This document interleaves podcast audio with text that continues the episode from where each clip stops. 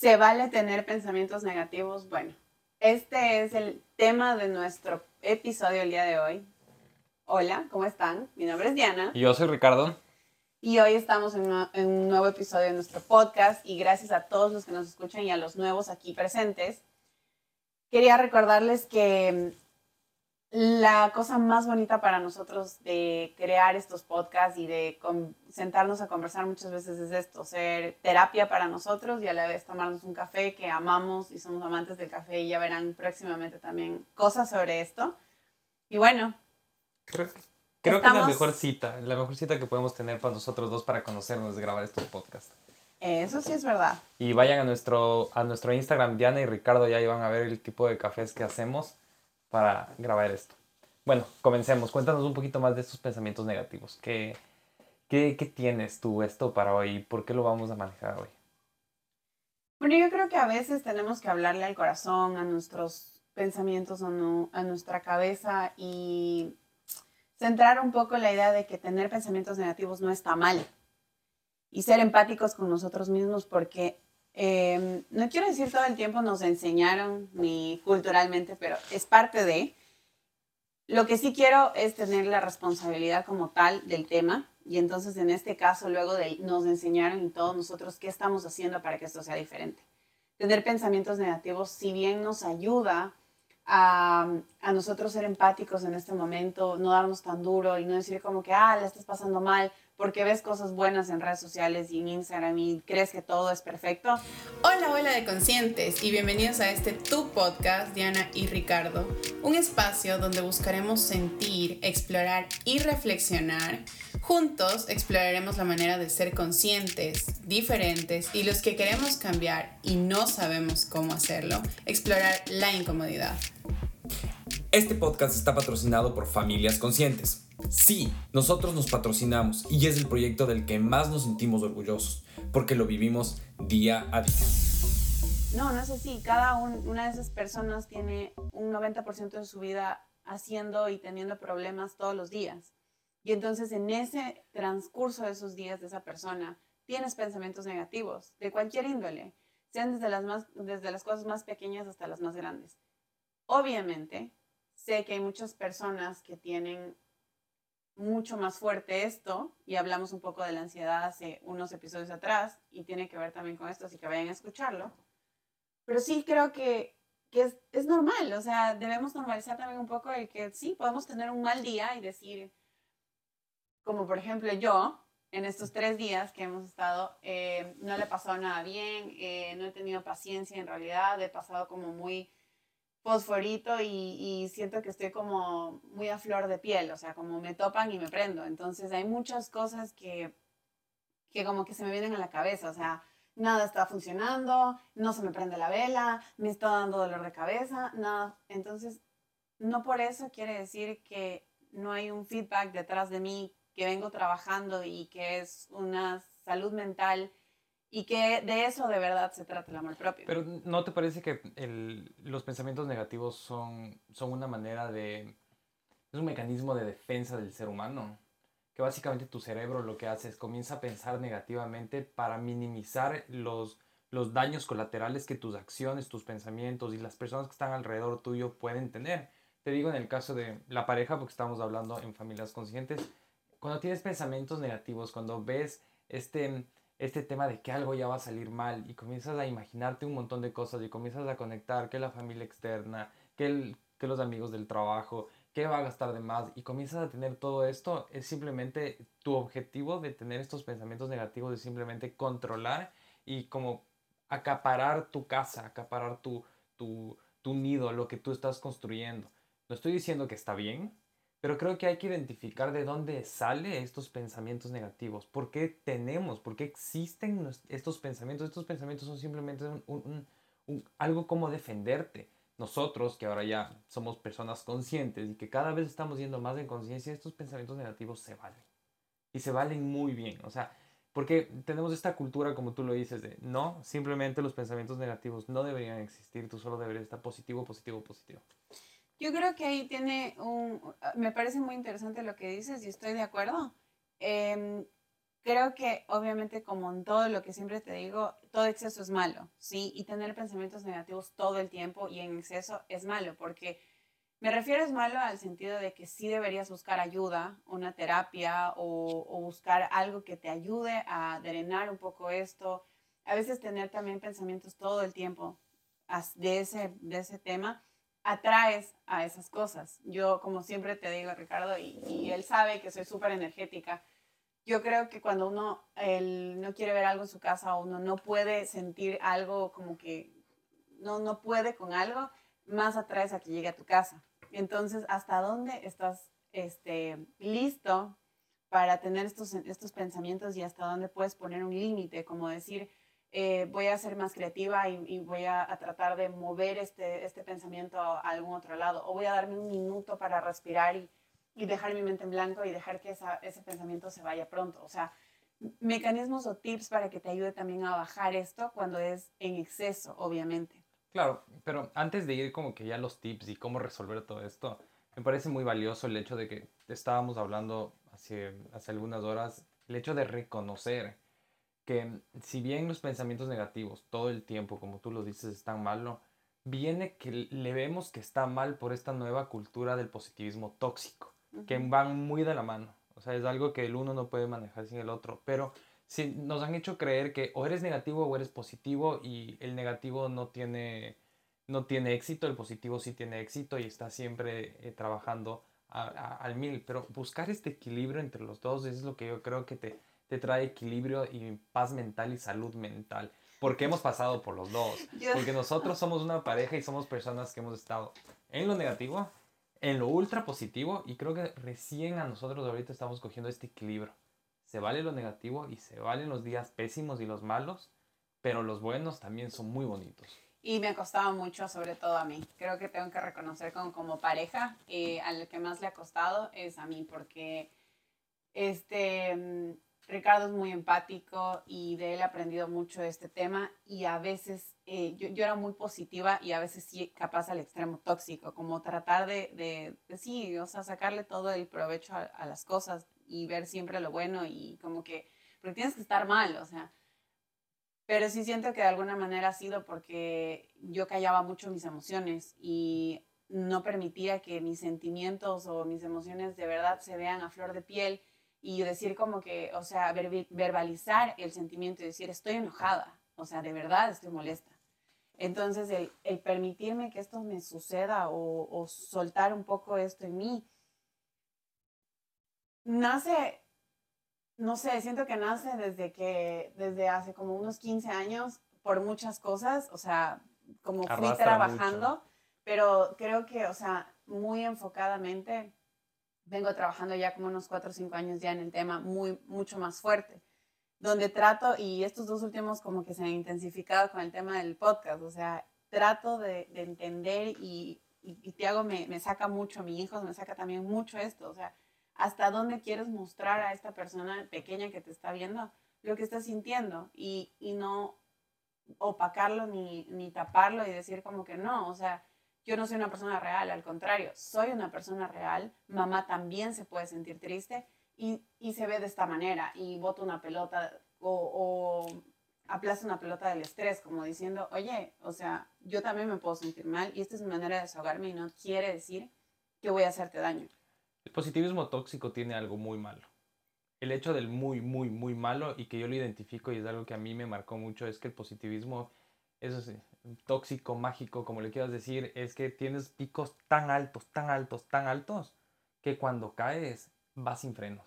O sea, tienes, explotas literalmente, em, vas el, cuando, cuando te rompes, cuando, cuando ya no puedes soportar más, cuando ya estás trabajando 15 horas diarias, cuando estás hablando con tu familia, estás hablando con tus amigos, estás hablando con todo el mundo, y tú lo puedes todo y dependes de tu energía, cuando tu alma se rompe, se rompe de verdad y se va súper abajo. Y por eso yo he visto mucho que esta gente que tiene estos positivismos tóxicos muy grandes, caen en, caen en, adicciones. Llámale cualquier tipo de adicción. Estas personas siempre atrás esconden una adicción. Bueno, vamos a hablar de un ejemplo muy importante que hablábamos hoy en la mañana también con Ricardo. nosotros hemos estado en muchos entrenamientos y, este, y retiros y todo que hemos hecho a lo largo de nuestra, que de, de- de nuestra relación, por muchas razones, porque eh, este, estuvimos mal un tiempo como pareja, en el primer episodio lo pueden escuchar, y, y porque también nosotros estábamos mal como seres humanos y como personas, sí, o sea, mal me refiero a que emocionalmente estábamos como que desenfocadas en muchas cosas. Entonces, entre uno de estos retiros que hicimos, eh, la verdad fue bastante interesante porque todos han tenido como que sus cosas buenas y sus cosas malas y nosotros hemos aprendido a coger lo positivo o lo bueno y bueno, lo demás como ya fue porque eso es, es eso, o sea, es un retiro, es una terapia o es un entrenamiento como tal. Entonces, entre, en uno de estos entrenamientos, Ricardo este, nos va a contar un poco cómo él lo vivió y de ahí les voy a contar yo cómo lo viví, muy como eh, en resumidas para no ahondar tanto en el tema, pero sí para llegar como a picos que fueron importantes darnos cuenta de lo que estaba pasando. Sí, lo, lo más importante y lo que va el tema del podcast es que básicamente este, este, este, este entrenamiento, como ellos le llamaban, como ya saben, estas palabras vienen de todo lo que es el coaching, entonces el coaching de personas, que mm, en parte la práctica es un poco irresponsable porque te clavan este positivismo tóxico de que tú puedes, en absolutamente puedes hacer todo, no importa la hora y por lo general te comienzan a sacar el, te comienzan a sacar y te descontextualizan el, la hora, a, a qué hora estás, te saltas comidas y, y básicamente si es que tú no logras ser lo que eres es por tu culpa y eso está absolutamente malo. Y por eso cuando yo salí de ahí, básicamente pensaba que tener pensamientos tóxicos y malos estaba mal. O sea, literalmente yo me estaba fallando como persona. Y como hay muchos, muchos ejercicios que te hacen conectar con tu niño de cuando tienes 5 años, te hacen llamar a tu mamá, te hacen llamar a tus abuelitos. o sea, Sanar tus heridas de la infancia. que hay cosas- Esas son cosas, son muy, cosas muy bonitas, sí, bonitas. son muy bonitas, pero estoy queriendo conectar con el, con el positivismo tóxico. Que cuando el positivismo tóxico está tan fuerte, eh, los pensamientos negativos, piensas que te estás fallando a ti mismo. Y, y- y- cuando tienes un pensamiento de esos, y yo especialmente que, que yo era adicto al, al tabaco y volví a fumar otra vez por una adicción química, me iba hacia absolutamente al carajo porque pensaba primero que te estaba engañando a ti, o sea, un engaño real, que sí lo estaba haciendo, pero que era un engaño porque yo te prometí que iba a dejar de fumar, pero, eh, o sea, sentía como que se me acababa el mundo cada vez que yo cometía un error y creo que no se tenía que llevar hasta tan, tan largo. Algo muy bonito, como tú dices, es todos los ejercicios también te ayudan, te ayudaban a sanarte a ti como persona y te lograban lograban sacarte en la cara y te hacían enfrentar cuáles eran tus traumas que tenías en el pasado. Los podías ya ver, lo- los podías ya vi- visualizar y decir, ok, a mí me pasan este tipo de cosas por esto. Ok, Es muy bonito. De todos estos talleres, nosotros recopilamos muchas de las informaciones que nos sirvieron y también adecuamos de una manera diferente otras Y con mucha responsabilidad. y con porque- mucha responsabilidad e hicimos un taller que se llama Ujú. 21 días para enamorarnos, así que vayan a, a verlo a www.dianayrricardo.org y van a encontrar el taller. En este mes estamos, eh, por mi cumpleaños, decidí volverme loca, así como yo lo soy, y ponerle al 70% de descuento con la palabra cumple, Diana en mayúsculas. Eh, es un taller que de verdad les juro que está hecho con el alma, está hecho con el corazón y sobre todo es un taller que creemos y, estamos seguros que les va a funcionar desde que empieza hasta que termine y que tiene tanta, pero tanta información en un taller que yo siento que, o sea, el precio es, es como que regalado, o sea, es, Ujú. de verdad es un regalo y que siento que cuando lo hicimos fue eso, o sea, fue hecho un regalo para gente que, que quiere en, autoencontrarse, entenderse y sobre todo luego entender por qué entra una relación. Lo lindo de ese taller es que cuando lo grabamos, lo grabamos en un momento en el que nosotros ya habíamos superado esta, esta curva de aprendizaje como pareja. Estábamos justo y, y era lo que más necesitábamos en ese momento reforzar. Entonces seguíamos desarrollando el curso según lo que nosotros sabíamos que ya nos había funcionado a los dos. Bueno, terminamos la parte tuya y luego voy yo.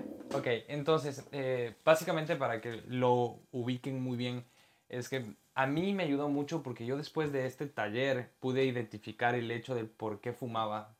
Y no era solo un vicio, sino que venía de algún trauma que mm, me provoqué, fue, fue provocado a los ocho años. Y te pusieron como líder, y cuéntanos esa parte, cómo, cómo te, te sirvió a ti para salir como con ese poder que me hablabas de sentir como que sí estaba bonito el poder, pero hasta dónde también hay que tener un límite para no hacer daño a las personas. Sí, es que es muy importante porque ahí te clasifican, que ahí aparte está mal, pero te clasifican como personas y tus actitudes y tus aptitudes. Y yo estuve en la parte de líder y em, me ayudó mucho, mucho. Te empoderan bastante, pero eso es porque ven en ti, en tu potencial de que puedes manipular a las otras personas para lograr un objetivo que ellos quieren. ¿Ok? Eso está mal pero tú como líder, como persona, sí te reconoces y, yo por lo menos era una persona que no hablaba mucho. Yo era una persona que no podía hablar y no podía desarrollar mis palabras de la manera en la que me ven desarrollando ahorita. Para mí esto es un logro por completo. Y sí lo agradezco ese curso, porque ese curso me ayudó a poder expresarme de una manera y darme muchísima seguridad enfrente y decir como que, oigan, y comenzar a hablar muy alto y, que escuchen mi voz. Pero el liderazgo tiene una responsabilidad muy fuerte porque cuando comienzas a manipular mucho el cerebro, del, el, el, el, cerebro humano de las otras personas, sin conocer su contexto y, su, y qué es lo que está pasando alrededor, es donde creo que ya tienes que poner un límite y decir, ok, antes de manipular a las otras personas, que manipular está mal, pero antes de intervenir a otras personas, primero preocúpate de las otras personas que están alrededor, como lo que pasó contigo cuando nos salimos ya de este, de este taller, porque no lo terminamos porque estuvimos a dos días de acabar este dichoso entrenamiento, pero fue como que no, porque, porque señalaron. Ya no lo va a contar, pero como líder hay que tener mucha responsabilidad de la gente que, y cómo lo estás tratando. Ok, eran tres módulos y mm, los dos primeros lo pasamos separado como... Entramos a, juntos, pero lo hicimos separados como personas. De hecho, no nos podíamos hablar ahí adentro, era una de las reglas. Entonces, en el tercer módulo ya podíamos hablarnos y el tercer módulo básicamente ya se enfocaba mucho a la neuroventa, o sea, al hecho de ayudarles o darles vendiendo el taller, en este caso, como que te empoderaban tanto que te decían, ok, ahora sí, o sea, ya después de haber sanado, de haber limpiado, de haberte dicho todas las cosas, como que de hacer catarsis, de muchas cosas sí bonitas, pero otras que te estaban impulsando a sacar tus virtudes, Em, te mandaban a vender, como que este taller. Hacemos una pausa para contarte que el taller 21 días para enamorarnos está también disponible para ti. Puedes encontrarlo en nuestra página web www.dianayricardo.org. Espero estés disfrutando este episodio y si crees que a alguien más le puede servir este contenido, no dudes en compartirlo y nos encuentras en todas nuestras redes sociales como arroba familia.consciente o Diana y Ricardo. Gracias y que sigas disfrutando de este hermoso episodio. O si no te estabas fallando como persona. Exacto, o sea, no estabas comprometido con tu vida. Entonces, en uno de los módulos, o sea, en el último módulo, eh, ya para finalizar casi una semana antes, este, hicieron una reunión, porque siempre hacían reuniones para evaluar cómo veían a todos los chicos y todo. Entonces, a uno de los chicos lo pusieron enfrente éramos tres, creo que estábamos como en riesgo de toda esta situación. O sea, parecía un juego también, ¿no? De estos juegos que ustedes ven en las redes. Como Game of Thrones y ese tipo de cosas, o sea, bien, bien, bien bizarros, o sea, es como una de los brothers, de, esos que como que los van votando porque no sirven ah, nada. Ah, como Big Brother. Eso, ya. Como Big Brother, pero como un reality show literalmente es, es algo que si entran a este tipo de entrenamientos, por favor, sepan que es un juego. Y hasta dónde poner su límite. Ajá. Entonces llegamos a ese punto y éramos tres. Éramos porque yo estaba incluida dentro de ese combo. ¿Pero por qué estabas ahí para, te acuerdas? Sí, espera. Entonces en el eh, a la primera persona la ponen y le dicen, bueno, em, tal, no voy a decir nombres, este, no te estás comprometiendo con la sociedad, este, eres una persona que no está comprometida en ningún sentido, o sea, ni con los actividades ni nada. Y era, o sea, en parte era cierto que él ni siquiera con él en las actividades para él estaba como muy comprometido honestamente. Pero bueno, o sea... No sabíamos qué pasaba en su vida. Me molestó mucho y me indigné, o sea, voy a decir de verdad, me indigné cuando vi que dijeron, ok, alcen la mano los que piensan que él debería quedarse y alcen la mano los que piensan que debería irse. Entonces todos alzan la mano para que él se vaya, o sea, todos. Entonces yo dije como que, wow, estás en un entrenamiento donde tú pagas para que te entrenen o para que generes actividades que te van a hacer bien, esa fue una de las cosas que me cuestioné. Dos, ¿cómo decides por otra persona si quiere o no seguir una actividad? O sea, me parece insólito. Yo siempre soy una persona rebelde, para los que no me conocen, sí, aquí estoy usando la mano, soy una persona rebelde desde que soy niña. Rompe autoridad siempre. Exacto, o sea, creo que estoy peleada con la autoridad, tengo que sanar algo de mis constelaciones. Ese es otro tema. Entonces, luego me tocaba a mí y igual hicieron lo mismo, como que no estoy comprometida y era porque este, en el último módulo yo no logré alcanzar la venta de la, sea, como que tenías que meter a dos personas y yo no logré alcanzar la venta. O sea, hay que reconocer también, ya en el último módulo nosotros ya nos dimos cuenta que estábamos metidos en una en, una, un esquema medio raro donde que la gente queríamos venir, entonces dejamos de, de, meterle tantas ganas por traer gente. Exacto, o sea, entre e, eso sí, y también voy a reconocer que ya la última parte también como que ya me estaba comiendo cemento porque veía que sí, o sea, tenía que ver con esto, con el que te manipulaban para que les des vendiendo las cosas. Entonces, de mí, Mm, este, creo que tres, cuatro personas alzaron la mano como que se quedaba. Entonces me daban la potestad, y estoy haciendo entre comillas los dedos, de quedarme. O sea, estaban decidiendo por mi vida, por quedarme. Y capaz yo estoy sonando muy como eh, exagerada, pero para mí fue eso. O sea, estaban dándome la autoridad de quedarme en un espacio donde yo pagué y yo tenía el derecho de acabar mi, mi módulo, o sea, mi taller como tal sea que no haya, haya o no haya hecho el tema de las ventas para ellos, pero yo estaba haciendo algo que para mí me funcionaba a mí o estaba cogiendo lo mejor. Entonces, ahí me indigné, me levanté y fue como que, no, o sea, yo no, yo no estoy esperando ser aprobada en un espacio para quedarme o estoy esperando a que todos me digan, ay, lo estás haciendo perfecto, entonces quédate. O sea, vengo peleando en mi vida con ese tipo de cosas y este último tiempo poniendo hasta límites con eh, en dónde me siento cómoda y hasta qué nivel tú te puedes dar el chance de estar en un lugar solo porque son amigos, familia o gente cercana por política o porque la sociedad te ha dicho como que, o sea, esto es la manera correcta de comportarte y tienes que quedarte o tienes que asistir a un lugar o tienes que hacer esto. No, o sea, no me pareció, no estuve de acuerdo y entonces me paré y me fui. O sea, dije, me vale mierda, no voy a terminar esta cosa y no voy a estar en un lugar donde verdaderamente no me siento cómoda porque el último tiempo no lo estaba sintiendo así. Y porque no necesitaba una aprobación para quedarme o irme. O sea, ¿qué, qué onda? Sí, sí, sí, es bastante fuerte y vamos a tener un podcast solo dedicado a esto, a, básicamente a, a, explicar qué pasó aquí, porque creo que sí es importante que la, que la gente sepa, identifique si es que sus familiares están adentro de este tipo de, de cosas y si es que tú estás ahí adentro, sácale el jugo lo que más puedas y el resto del tiempo pasen molestando a la gente. literalmente. Y, si escuchan todo este episodio y quieren en serio saber la historia real y contundente, y otra cosa que creo que es interesante, deberíamos hacer en nuestro podcast, es hacer una entrevista para Ricardo y para Diana, como que nos conozcan un poco más quiénes somos y de dónde viene nuestra historia. Entonces, si quieren eso, vayan a ponernos en nuestras redes sociales por donde quieran, DM, lo que sea, como hagan por favor el podcast para continuar esta historia o lo que sea. Entonces, recapitulando y cerrando ya el podcast, básicamente esto nos hizo ver que mm, se valía tener pensamientos negativos. Ahora, cuéntanos cuáles son tus tips ahora cuando te enfrentas con, con, con un pensamiento negativo. Yo te voy a decir el mío, que he tenido toda la vida, pero lo reconocí recién, salir a caminar. Me encanta salir a caminar porque lo disipo, lo reconozco, lo miro y si es que es un pensamiento negativo que lo necesito trabajar porque realmente es, un, es algo que me va a proteger, lo trabajo y lo tengo presente, o si no se disipa caminando.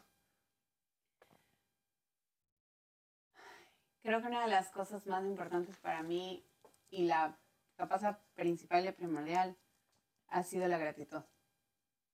Es aprender a, agradecer de verdad por cada cosa que ha llegado a mi vida y, también por cada cosa que tengo yo como Diana, como mis pensamientos, mis emociones, lo que soy en lo bueno y en lo no muy bueno, en, mi oscuridad y en mi claridad. O sea, y, de alguna manera eh, aceptarme y aceptar eso ha hecho que esa gratitud se haga un poco más grande y de, y de ahí estoy viviendo, o sea, de ahí, de ahí nace como otra Diana en muchas cosas.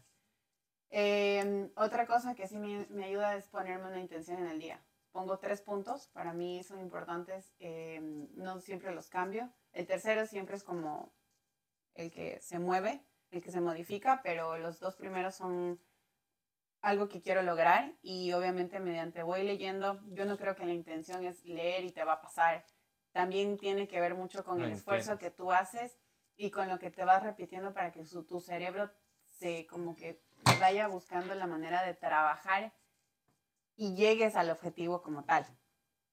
Y el decálogo, que básicamente el decálogo es una herramienta que vi en, de una chica que yo sigo, este, donde te dice como pon los, los 10, 5, no sé, para mí son 10 puntos importantes de tu vida y de tu cuerpo, donde puedes hablar sobre la congruencia, el cómo vives tu cuerpo, lo que sueltas, em, lo que estás dispuesta a dar al mundo. Y eso como que es como los 10 mandamientos, pero tuyos. Y eh, si los puedes leer una vez a la semana o cada que puedas y recordártelos, sí, yo siento que todas esas cosas y el escribirlo así ayudan mucho. Ustedes se pueden dar cuenta que Diana es una mujer muy estructurada en su salud y en su equilibrio mental. Y ya veremos eh, seres normales que pisamos la tierra aquí.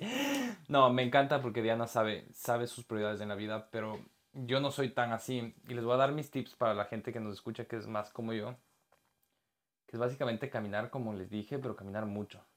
En serio, el hecho de caminar y estar solo me permite evaluar mucho mis circunstancias y todo lo que me está pasando alrededor, para que esos pensamientos malos, por lo general lo que estamos haciendo es exagerar algo al mil por ciento. Lo estamos como que una ideita chiquita, boom, lo estamos haciendo lo más grande en nuestra cabeza, cuando realmente cuando lo reconoces, lo piensas, es una idea que literalmente va a pasar y va a ser fugaz. Entonces, y otro tip, porque estamos hablando de familias y estamos hablando de personas, eh, ayer hablaba con Diana el tema del concepto del amor para mí. Y el amor no se ve en la felicidad, no se ve en el buen sexo, no se ve en una buena comida. Para mí el amor se ve en la empatía. En la empatía de que cuando tu pareja está pasando por los peores momentos de, la vida, poder agacharte y abrazarle y así sea que es sea contra ti lo que está pasando, eh, ayudarle a superar esos momentos. Entonces, si tu pareja está teniendo pensamientos negativos, creo que lo que mejor puedes hacer es agacharte y abrazarle y tener mucha empatía. Y esa forma es la que a mí me parece que es el amor, estar en esos momentos. Y creo que tienes un, par de frases más y con eso terminamos el episodio del día de hoy. Bueno, no me voy a robar información que no es mía. Yo sí soy muy creativa e inspiradora en mis palabras, pero estas son unas cosas que saqué de redes y de Catalina. La sigo y ella dice, dile a tu corazón que lamentas lo que ha sido difícil. Dile a tus emociones que estás trabajando por entenderlas. Dile a tu pasado que hubieses querido que fuese diferente y que hoy lo hubieras hecho mucho mejor.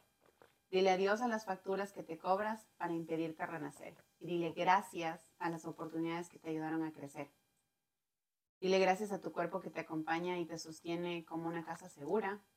Y dile a tus miedos que no vas a dejarlos solos, que son una llave para algo nuevo.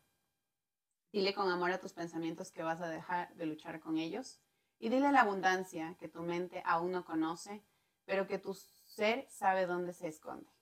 Y con esto, muchísimas gracias. Acabamos el episodio. Y recuerden, tener pensamientos negativos es de personas, es de personas reales, se vale y por favor lloren con muchísimas ganas. Síganos en todas nuestras redes, estamos como arroba Diana y Ricardo en absolutamente todas las redes, YouTube, Spotify, Instagram, en Facebook. Y Diana se acaba de reír porque dije una cosa que repito mucho, pero... Absolutamente todo, se terminó el episodio. Gracias eh, por estar aquí. Gracias. Posiblemente este podcast lo estés escuchando en un tiempo que te diste para ti o te encuentres con tu familia. Estar conscientes de que las personas que se encuentran en tu hogar merecen saber que lo que pasa en la vida es una oportunidad de crear relaciones y momentos extraordinarios es fundamental. El miedo es el potencial que permite crear una experiencia como estilo de vida saludable. Familias conscientes. Familias creadas con amor.